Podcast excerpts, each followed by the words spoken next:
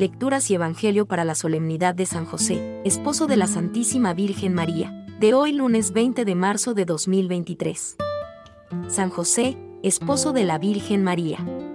Solemnidad. Primera lectura de hoy. El Señor Dios le dará el trono de David, su padre. Lectura del segundo libro de Samuel. En aquellos días, recibió Natán la siguiente palabra del Señor. Ve y dile a mi siervo David, esto dice el Señor, cuando tus días se hayan cumplido y te acuestes con tus padres, afirmaré después de ti la descendencia que saldrá de tus entrañas, y consolidaré su realeza. Él construirá una casa para mi nombre, y yo consolidaré el trono de su realeza para siempre. Yo seré para el Padre, y él será para mi Hijo. Tu casa y tu reino durarán por siempre en mi presencia, tu trono permanecerá por siempre. Palabra de Dios. Salmo responsorial, Salmo 88. Su linaje será perpetuo. Cantaré eternamente las misericordias del Señor. Anunciaré tu fidelidad por todas las edades. Porque dije, tu misericordia es un edificio eterno. Más que el cielo has afianzado tu fidelidad. Sellé una alianza con mi elegido, jurando a David, mi siervo. Te fundaré un linaje perpetuo edificaré tu trono para todas las edades. Él me invocará, tú eres mi Padre. Mi Dios, mi roca salvadora. Le mantendré eternamente mi favor. Y mi alianza con Él será estable. Segunda lectura de hoy. Apoyado en la esperanza, creyó, contra toda esperanza. Lectura de la carta del apóstol San Pablo a los romanos. Hermanos.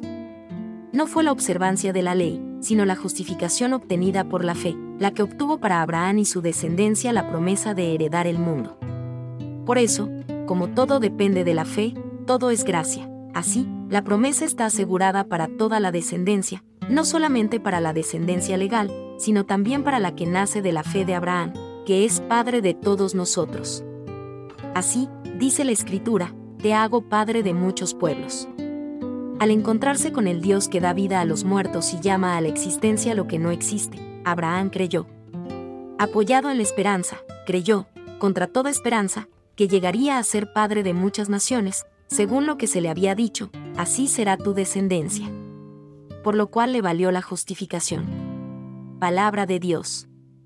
Evangelio de hoy. José hizo lo que le había mandado el ángel del Señor. Lectura del Santo Evangelio según San Mateo.